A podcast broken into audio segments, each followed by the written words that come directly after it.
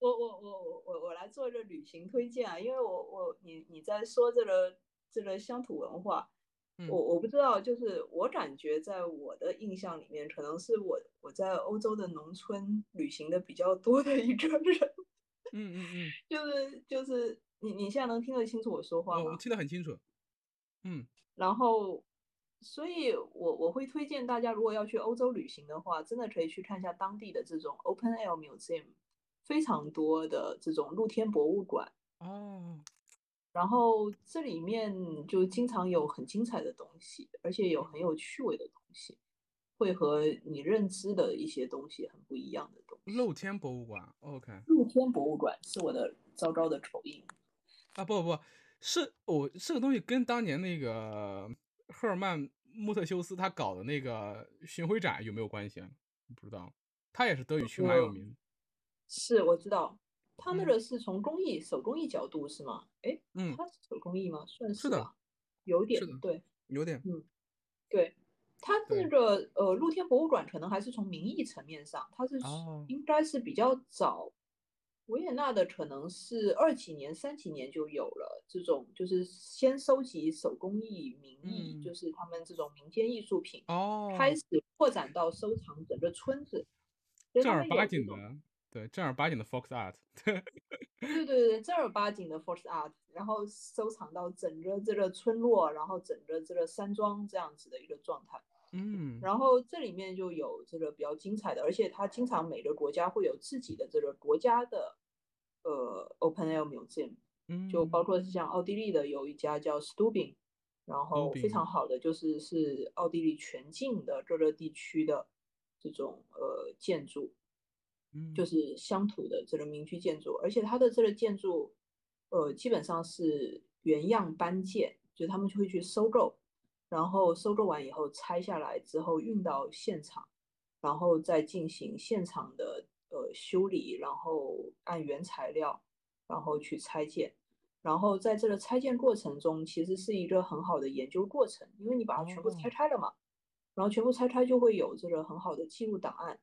然后，并且在中中间，它会尽量去延续原有的一个传统的一个材料使用，嗯，然后包括是像木瓦的一个技术的这个延续，就是你知道木瓦就是这个手工呃把木头劈成这个一片一片，他们有很多的这个做法，嗯，然后木瓦有几种 pattern，然后他们也会在现场有这个工人去去做，所以它某种意义上，它既是一种。呃，实体建筑的保存，它也是一种手工艺的保存，因为它是需要定期维修维护。然后它在维修维护的过程中，它会通过拆解的方法，或者是说重修，你就是一种技能的一种保护嘛。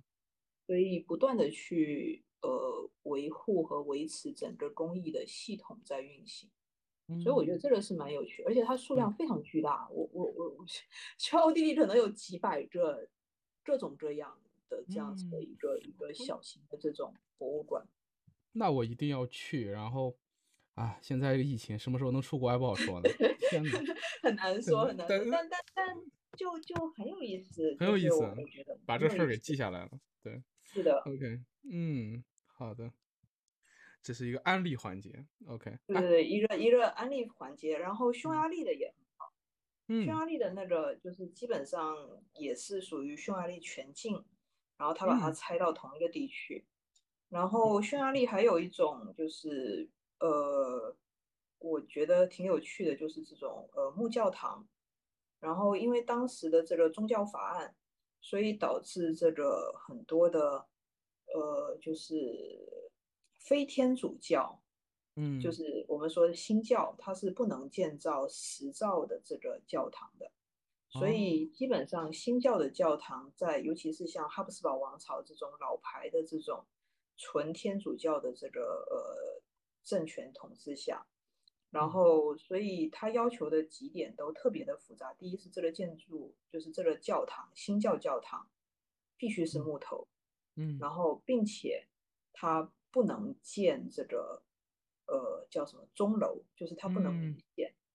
等等等等，它有一些一系列的法规，然后导致他们现在有一项的这个世界遗产，就是关于这种呃木教堂，木教堂有一系列，嗯，哦，很有趣，在他们的在他们的这个呃，就是博物馆露天博物馆有一些会有展示，然后有一些当拆了哦，对，有的是。拆了放在里面，那是比较小的，他们比较大的其实还是在原地。就是我我觉得他们放在博物馆其实是会有几个条件，第一是一定是现存的地方没有办法保存。或者是说现存的地方，它的保存条件不好，他就会把它拆件买下来，他们会有一个审批程序，嗯，然后丢到这个博物馆里。哦，然后还有一种就是就地保留，或者是说我就这个村附近的东西，我都收集到这个村里来，也有这种，就他们有有几种运作方式吧。然后像这个教堂，当然欧洲的木教堂其实数量蛮多的，因为像北欧基本上也是这个木教堂嘛，一直延续到这个。呃，俄罗斯的这个系统，嗯，然后，但我觉得这里面是属于中欧的木教堂，也很有意思，就是也是一个世界文化遗产，嗯，然后我觉得就是对于我们来说，可能也可以打破一些我们的这个传统认知的一些东西，嗯，对，因为它也是非常大型的这个木构建筑，嗯，OK，木教堂还有露天博物馆，对。是酷，是，然后对，反正我我觉得某种意义上来说，我会理解，呃，他们其实我不知道你有没有看过我的那个豆瓣上的文章，就是关于近期的物价，就是在写中木物价的这个文章。今年的还呃去年的了，忘了，是我在疫情期间太无聊的时候写。嗯，然后然后。然后完了以后，我我会理解，就是事实上这个东西是和他们的科学发展，呃，稍微密切的联系在一起，因为他们到后期，他们的这个尤其是像木屋架，已经脱离了这个经验主义的这个状态，就是他们已经很快的进到这个直接是数学运算的这个力学运算但你你在这里面就会遇到一个科学史的问题，就是为什么，是吧？为什么中国的这个木物价一直处于这个呃相对来说经验主义的这个状态里面？嗯，当然这个里面就会遇到一些这个不太好的这个有点这种，因为这个在过去也是属于一个常常在这个科学史上讨论的话题。嗯，对。但不管怎么样，你去看到这些东西，你还是会觉得非常有趣，而且很让人惊讶的一种一种东西。嗯，OK OK，哦，你这些东西就恰恰好好就回答了我想要问你那两个问题，对吧？一个是，对吧？一个是跨跨文化的跨文化的这个东西里面，木木木屋架这个东西确实是一个非常非常典型的，典型的就是中国，就是刚才你说这个东西，就是同样的是是是在地的，从这种经验主义源于自己生活方式的一种建造。呃，西方在就很很可能，可能在十十五、十六世纪的时候，文艺复兴之后，应该是文艺复兴之后，对对对对，就是在文艺复兴之后，很快的就进入到这种去通过我们所谓的科学模式去建造，然后我们这边就一直保留在这种经验的传统的方式下。对，让我们再。来回到主题，就是如果是我要把这个东西上一下价值的话。嗯，或者是。说不理性的把它放下价值，这件事情其实还是会对我来说就是营造法式，嗯，就是法式带来的影响，是不是在这个里面？对于我来说，我的推测是，是我们的法式阻碍了我们的进步，因为你。有了这个法式，事实上工匠他不会再想了，就是工匠在这里面他会按照这个，因为你你一旦是做了新的尝试，你有可能造成新的。材料浪费，你有可能造成新的危险。那我会我会去权衡这件事，我要不要去做技术冒险？OK OK，在这里面会不会造成技术上的一个桎梏？嗯，就是说，当我有了这个明确的样式的规定的时候，它会不会是一种看起来是一种呃技术进步，但是会不会另外一方面反向的去制约了？技术的发展，嗯，这个是一个爆言。哎，我觉得这个东西真的，哎，我我我今天刚开始你跟我说，就是我我们刚开始聊的时候，突然对营造法式猛批的时候，我当时觉得还有点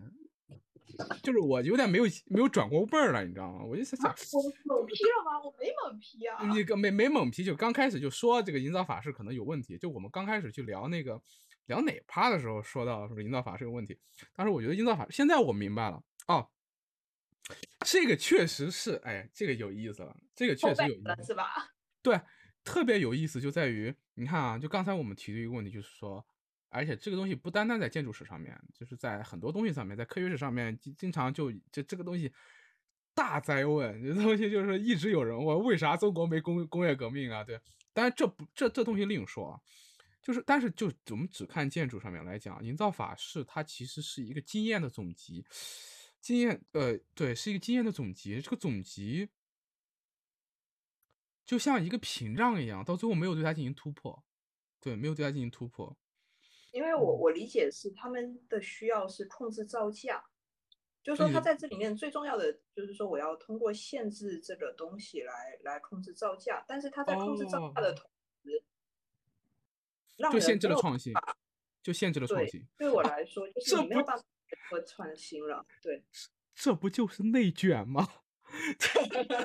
你你说是不是？哎哎，这合上了，你知道吗？你你知道，对于那个，对于对于整个清朝的批判里面，有一个很重要的一点，就在于，呃，我们管就是内卷这个词，内卷这个词最早，我们刚才说这个内卷，不是一个比喻意义上的内卷，它是一个实质上的对，就是新清史的研究，是新清史吧？的研究里面，我不知道你有没有了解过相关的书啊？因为我看书比较杂一个人，对，就是在清朝清朝研究里面。一个很重要的概念就是一一个研究，就是为什么说中国没有进行工业革命和资本主义的创新，是因为你看啊，我这么一说就跟你那个一模一样了，是因为在清朝的时候，社会发展到了一个畸形繁荣的地步的时候，他通过就是当时那个人力资源成本非常低，然后他他就通过一种就是而且他的人又特别多。然后，他就他就通通过一种拒绝创新的方式来疯狂内卷，然后来内部竞争，完了之后，他导致没有新的创新出现和整个整个社会的停滞，就大概就有这么有这么一套理论吧，反正就是，然后在在这套理论中出现了内卷这个概念，后来这个概念不知道怎么回事就出出圈了，然后全世界都在用，但是你没发现它这个东西跟你那个 跟你这个东西就。我的瞎说，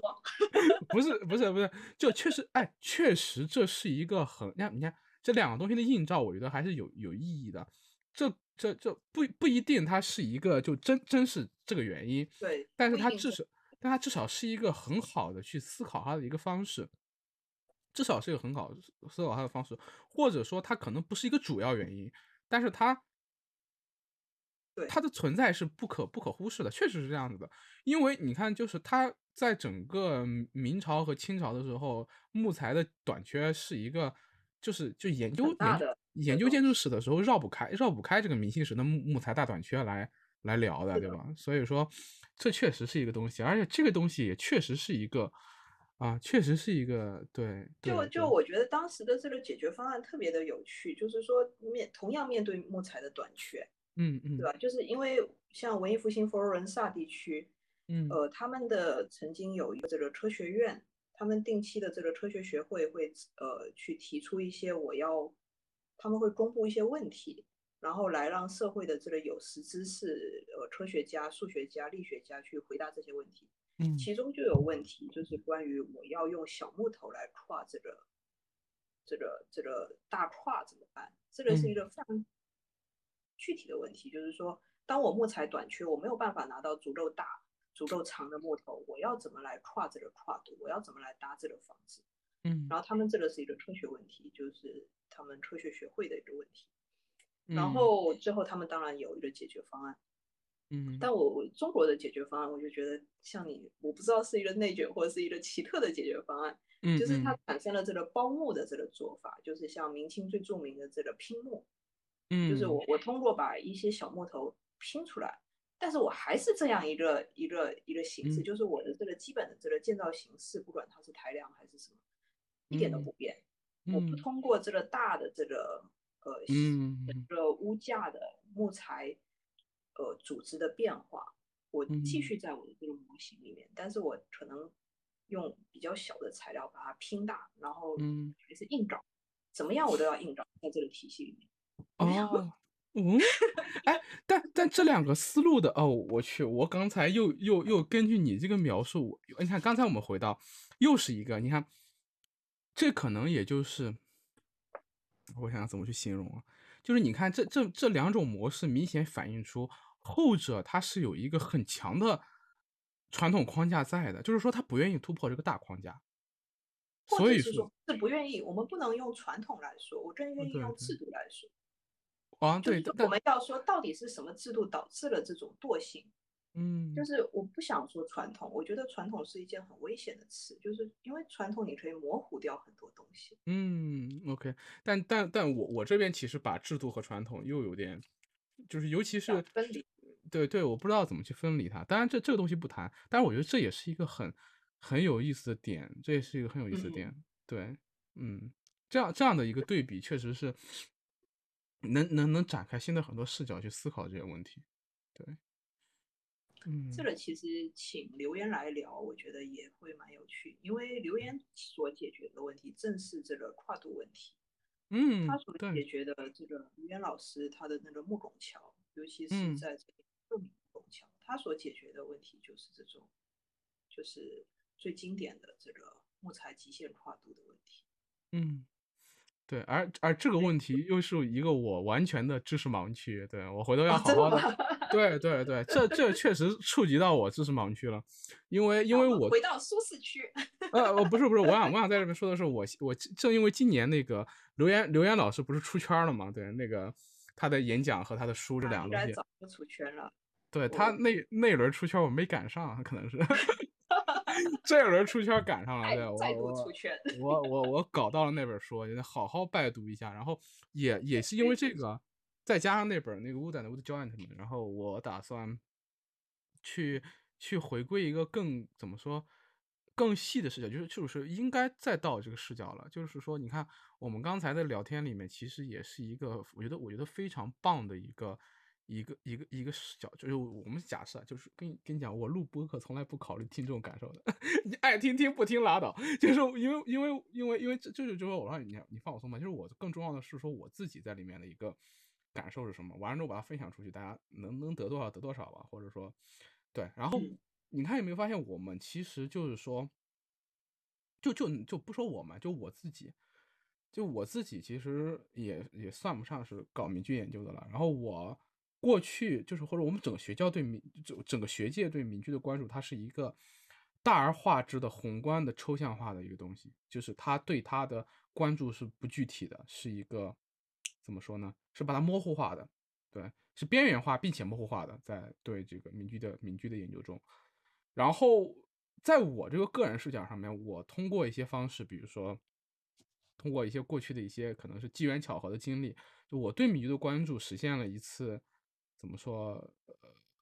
就是回归吧，颠覆性的，颠覆性的一个东西。对，就是从啊书上告诉我是这样这样这样这样的，然后从从书上面，就是学界就是在搞这玩意儿，写有那些由粉转黑最可怕，对垃圾论文，对吧？然后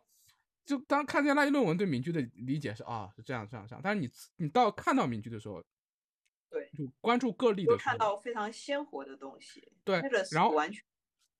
对，然后，然后这这其实就是一个，就是我想说的，就是我那个问题里面问到的，就是就是二，就是三 B，三 B 里面问到的，三 B 最后面不是还有个小小尾巴吗？三 B 不还是一个小尾巴吗？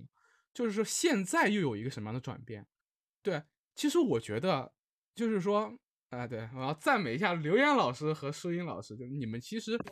我我觉得这是这个转变是有意思的，就是说。我们从大而化之的去所谓的什么定力、地域性、样例，到个案的关注和个案的研究，然后再往下去回归到建造中，在建造中去去找一些生有生命力的，或者是找一些规律性的，或者找一些启发性的东西。而这这一次，这一次就是这就我们不能说它就注定是叫我不能不能说它是一个对的所谓的对的方向，但是我觉得它是一个很很很好的方向和很好的尝试。所以说，这也是我下一步打算去面对民居的时候，我自己的一个一个回，也不是说回顾吧，就是我想第二次去颠覆，就是说，OK，我从我从我从所谓的面上的去了解民居，到了去关注个例，然后呢，然后就是说回到建造这件事情上来，就是说，呃，从民居的形啊，就是它的平面呀，它的。立面呀，它的装饰呀，或者说是它的做法这些东西，去回归到怎么怎么建起来的这个过程中，这个而且这个建起来的过程跟他的生活，跟他的生活方式有什么关系？而这个建起来的过程是不是已经死透了？就是很多人，就是很多人相信我们的听众朋友，对，相信很多所谓的所所所谓的学民居研究学者，他他内心他其实有一个预设，就民居这玩意儿已经死透了。对，然后可怕的，这是个很可怕的。我觉得就是这里面有一个技术剥夺的问题，就是，就是我们当我们每次去总结它或者是去讨论它的时候，然后是不是我们在预设它已经死透了？然后是不是当地人已经不掌握这个技术，导致于我们要来疯狂找他？对对对，就是我我我会经常没有办法理解，就是有一些有一些东西的。对，难道他他在做这件事情的时候没有想过当地的匠人，他也会有这一部分的经验吗？对，但是问题正在这里，确实问题正在这里。对，然然后这也是 确实就是有些有些确实是遗失了。对，问题就在这里，而这种遗失它是很可怕的，就在于就在于我们当下的建筑的建造体系。不是一个建筑历史的终结，它不是没有问题，而是它的问题被它的所谓的优势给掩盖了。就是在我们疯狂的需要去扩张，需要八千盖一栋高楼的时候，OK，钢筋混凝土体系，钢筋混凝土体系，钢结构体系它没问题，OK，它没问题。嗯，但是，但是，嗯。那个点到了怎么办？就是那个那个城市化的神话，或者说那个扩张的神话，那个进步的神话到了之后，后面一切代价，那可能我们就要去慢慢的去消化它和承受它。而那个时候，我们再去找一些东西去重新启发自己的时候，就会发现那些东西已经不在了。这是一个很可怕的事情。对，这是一个很可怕。所以说，这是这也是我之前我跟你聊说，为什么我会对相见这么感兴趣。呃，就在于，就是我希望在我去做相见的时候，能够更在地，然后能够去思考。那么我就说，城市里面你去去在城市里面对当代的或者对现代的建筑体系做反动是非常难的事情，因为它是一个非常非常，就是它是被系统侵占的很厉害的地方。就城市中，它是被系统高度资本化，而且你的法规也是另外一个体系。我觉得很多法规没什么道理的，比如说现在除了就是说你在现有的建设法规体系下和建设标准体系下，你不可能采用传统方式去建造所谓的木结构，所谓的对这些东西是不可能的，你只能说是按照我们现在的这种所谓的所谓的现在现代化建造体系，我土建起来之后，我在后面外面用一些外装，对，然后去去去怎么怎么做？你说我现在去做一做一个夯土墙，或者我做一个木结构的东西，它不可能了。而且很多人认为它不必要，很多人认为它这是一种矫情。但是我们这个东西不不做辩论。但是如果在在乡村或者在一些更在地的地方，它还是有生命力的，它是非常有它它我我我是相信它首先它有一个自由的生命力在的，其次就是说那。那这就是我自己个人，就是我们觉得我们这次聊天就很有意思。你看，我们就是三个视角嘛，从最最开始的是对那种宏观视角的批判，第二个呢就是对我们各自那个中观视角的阐述，然后到最后我们到了一个，那么也就是就是你和刘岩老师可能就是已经已经在这个过程中走过一段时间了，而且而且是我现在打算去去进入的一个过程，就是说建造，就是建造。对它究竟是怎么被盖起来的这些民居，然后这个盖起来的过程对我们之后又有着什么样的价值和意义？那么下面就是会是一段非常有意思的旅程，我觉得。对，加油，小 Z！对，OK，我感觉我这个价值上的太牛逼了，但是我们啊，OK，那价值突然上来了，有点。对对对对，然后然后然后我看，对，然后我们那个后面两趴的那些内容，我觉得还有很多可以聊的。你看我们后面还有哪些内容啊？我看看啊，对我们呃对后面其实我还对你非常感兴趣的就几个点，我们这前前预告，比如说你对收获行为的关注，还有你当时提到日常生活这四个字的时候，我就非常有感触。对，包括后面，呃，后面就是说在那个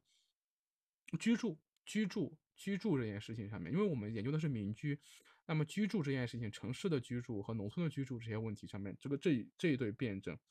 还有就是说我们对当下的城市的，就是说我们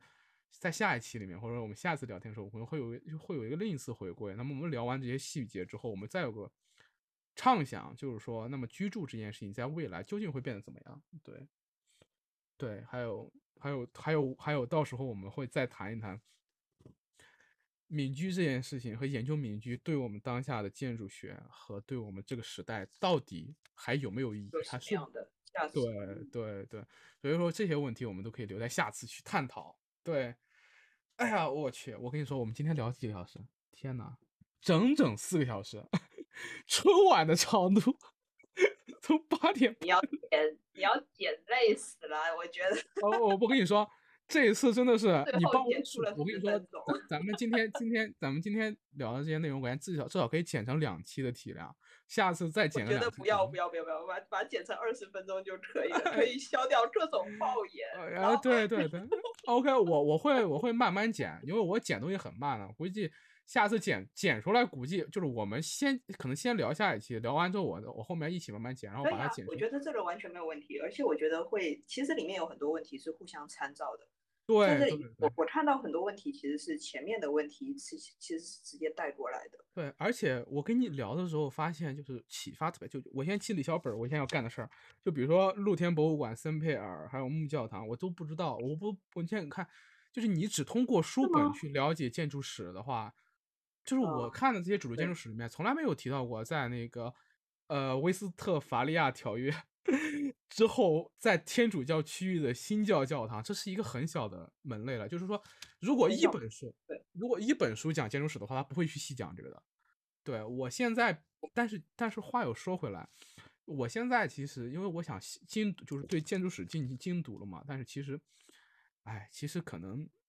就等等疫情结束了之后真得自己去趟欧洲。就比如说我前段时间对西班牙建筑特别感兴趣嘛，因为我对我对西班牙的当代建筑感兴趣之后，我就在想，那西班牙过去的建筑的传统究竟是怎么样遗留到它现在这个时候来的呢？就比如说我现在去看一本建筑史，里面很少为西班牙单辟章节，就是说，因为西班牙在整个欧洲历史中它算是边缘地带嘛。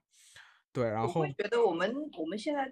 就是中国现在读的近代建筑史，或者是说有一点点这种叫做英语文、英语国家偏见。对对对，英语国家为主的这个建建筑史，所以对于西班牙或者是像德语区，它德语区一些非常泛的东西，但有可能这个东西是特别重要的，特别重要的。对你像像至少欧洲可以把它分成三大块儿，就其实四大块儿，就是说 像那个像像像像英法。像英法和意大利这三个，就是说，呃，英法意大利和英法意大利，其实在整个建筑什么讲的多一点，然后德国都少了，德国都偏少了。西班牙和那个斯拉夫，对，特别有趣的是，就是如果你在德语区的话，你会觉得啊，建筑都是由德语国家推动，然后如果你读英英语的书，就都是由我们英国推动。对对对，哎，这就很有意思。就是我我我真正是读的，就是我对我读建筑史影响最大的一个人是谁呢？是那个，是哦，我当我我我我首先想起来，森佩尔对应英国不能对应莫里斯，要对应那个拉斯金。啊，拉斯金对，要对应约翰拉斯金。对，然后你想，你知道我我读建筑史，我最推崇的一本写欧洲建筑史的是那个尼古拉斯佩夫施奈。然后啊，对佩夫施奈老爷子，当然他写的书确实是牛逼。他我觉得，因为我自己也读过一些那个别的建筑史，我觉得他就是别的不谈，他那本《欧洲建筑纲要》是真牛逼，就是他能在伯伯凯策里面去他的那个信息密度和他的通俗，是它是一个，而且它我我会理解是，其实建筑史早期的很多研究框架都是在艺术史的条例下进行的。对，斯纳也是一个特别好的这个艺术史学者。对对对。建筑学的这个研究的方法在早期其实受艺术史的影响特别大，而且你会觉得他们是有压倒性的，对，特别强势的这种这种方式。对，但是我读他的书就有一个问题，就是你说的嘛，他是个典型的英国人，英国绅士。然后他的书里面，约翰拉斯金就非常重要。但他的书里面，约翰拉斯金感觉我操，是整个欧洲的欧洲的第一个号角，对，就是。就是什么怎么说，不生拉丝金，万古如长夜这种感觉，对，所以说，对对对，在德语区就是不生生佩尔，万古对对对，但是但确实他们就是，而而且说实话，整个边缘地带，整个边缘地带能够跟那个能能够跟英法英法英法对，比如说那个。呃，能够英跟英法对对，就是因为因为真的，其实其实你你看，真的在欧洲大陆系统，不管是法法语区或者是德语区，他们会把英国看得很边缘的。对的。参与我们的争斗，你们。对对对，而且，你知道，就是在读英国人写的整个当代建呃近现代建筑史里面，它有一个很有意思的点，当然，当然这个也没没什么，也也没有什么。其其实他也有道理的，就是说，他认为整个英国，英国是引领了整个欧洲的现代化进程的，在各个领域上面，比如说他在那个四征，对，这个四征工业工业工业革工业革命啊什么的，所以所以说他就天然的认为工艺美术运动它是一个是个是个是个前置的东西嘛，但是但是后来我又读了一点那个。欧欧陆的东西，尤其是法国人写的东西的时候，发现哎，他们不这么认为。国家。后来再一看德国人，发现哎，我也不这么认为。然后，但是但是，西班牙确实是一个彻头彻尾的弱势的。就西班牙和斯拉西班牙语区，就是或者说是这个整个整个就是说，呃，就是那个拉丁语，就是那个南欧这一片儿和那个斯拉夫语那一块儿就特。还有北欧这几个地方都特特特弱势，就是 在旁边就不说话，所以说导致你知道，我现在去找一本想讲西西班牙语的西班牙西班牙的建筑史成体系的聊的东西，我在 Z Z Library 里面居然找不到，我我我我我我就很纳闷，对，很很难找。就我当时以为他会很很很很很成熟，